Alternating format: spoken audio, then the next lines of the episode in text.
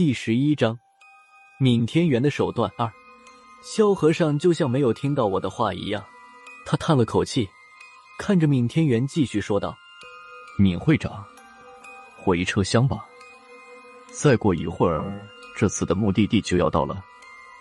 你要是再出来，就不是现在的结果了。”闵天元低着头也不说话，拄着拐杖慢慢从车厢顶下去，回到了自己的车厢。没有了外人，我才指着萧三达的魂魄向萧和尚问道：“老萧，他是怎么回事？”萧和尚看了一眼萧三达的魂魄，这个魂魄就像少了点什么似的。他空洞涣散的眼睛直愣愣的看着前方，没有一点反应。萧和尚叹了口气，目光转到了我和孙胖子身上。三达的事情早晚会和你们说的，不过现在。还是办好眼前的事吧。说完，萧顾问顿了一下，他看了看孙胖子的气色，又看了看不远处那几块瓷碗的碎片，无奈的说道：“小胖子，你到底是真傻还是假傻？你手不犯欠不行吗？”听见萧和尚这么说，孙胖子不干了，他缓了口气说道：“老萧大师，你哪只眼睛看见我手欠的？”不是我说，我在民调局也待了大半年了，什么能碰，什么不敢碰，我还是知道的。孙胖子说的急了点，他喘了几口粗气，稍微缓过来一些，手指着地上的瓷碗碎片，继续说道：“当时辣子在给你打电话，我就是站在那里看着，根本就没敢碰那只瓷碗。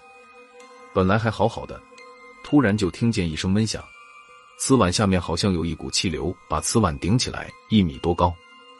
我当时就觉得不对，可想跑的时候已经晚了。那股气流变了方向，扑到我脸上，我就这么着中招了。孙胖子边说边比划。他说到瓷碗下面气流的时候，萧和尚已经走到了藏匿瓷碗的那洞边上。他没敢靠得太近，隔了一米左右的距离就停住了。我跟在他身旁。这次孙胖子死都不肯再靠前。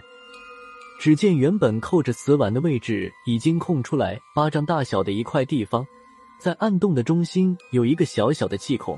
萧和尚像是看出了点门道，他摆了摆手，示意我离暗洞远一点。随后从怀中掏出一根脏兮兮的短香和一枚已经磨得看不出年份的铜钱来。我瞧着这根短香眼有些眼熟。就是前些年在大清河河底洞坑下面，他拿出来探路的那根。这根短香也不知道是用什么做的，用了几次，也不见这根短香变得更短。萧和尚将铜钱套在短香上，点燃了短香，短香冒出的白烟久聚不散，在车厢顶上转了一圈，竟然向下钻进了暗洞里面的气孔之中。看见白烟进了气孔。萧和尚的脸色反而难看起来，他沉着脸，一句话不说，带着萧三达的魂魄向后面的车厢顶走去，跳上了下一节的车厢顶。他直奔车厢顶中央，果然，在这节车厢顶中央位置也发现了一个圆形的焊点。萧和尚手里短香冒出的白烟飘到圆形焊点的周围，在上面飘来飘去的，好像是想钻进去，却找不到途径。萧和尚看着圆形焊点，哼了一声，随后用口水熄灭了短香，回头向我和孙胖子喊道：“你们俩都过来，谁是童男子？过来向这个圆圈撒尿。”我和孙胖子对视了一眼，不知道他这是要干嘛，都没有过去。萧和尚有些不耐烦了，再次向我们这边喊道：“还害臊吗？撒个尿，你们俩客气什么？”快点吧，没时间了。这下面是摄魂阵，这些车厢顶上的摄魂阵都是连着的，一泡童子尿就能解决问题。快点，别愣着了，脱裤子啊！这件事倒不用和孙胖子谦让。刚才路过段英闸的时候，他就嚷嚷着要去卫生间，好在刚才没去。现在这泡尿算是用上了。孙胖子的小便浇在焊点上面的时候。就听见“砰”的一声闷响，紧接着由近至远，这一串车厢顶上都响起了一声闷响。萧和尚对这串闷响还算满意。随后，萧和尚撬开暗洞，才看见里面的红色瓷碗已经粉碎，但是不见还有什么魂魄从里面冒出来。看见小瓷碗粉碎，萧和尚没有继续撬开其他车厢顶上暗洞的意思。他对我和孙胖子说道：“好了，整个摄魂阵都已经破了，我们回吧。再过一会儿，差不多就要到这次的目的地了。你们也下去准备一下吧。”我和孙胖子先是跟萧和尚回到了第三节车厢。这时，林峰还是一动不动的躺在地上，只是他的脸上多少恢复了一点血色，看来一时半会儿还死不了。我眼看着萧和尚将萧三达的魂魄安置到帷幔里面，等萧和尚出了帷幔，我才向他问道：“老萧，现在说说吧，萧三达的魂魄怎么会在你这里？”他的魂魄不是在清河洞坑下面的死路里失踪了吗？无人敌都没找着他，你是什么时候找到他的？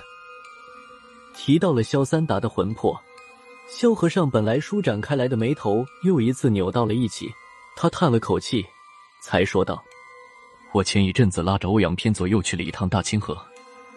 欧阳偏左知道一种寻魂的古法，最后在已经废掉的死路里面找到了三打。”我找到他的时候，他就是现在这个样子了。说着，萧和尚顿了一下，扭头看了眼身后帷幔的方向，皱着眉头继续说道：“我在这个圈子里待了大半辈子，还从来没有遇到过这样的事情。人活的时候还好好的，死了变成鬼，反而脑子突然坏掉了。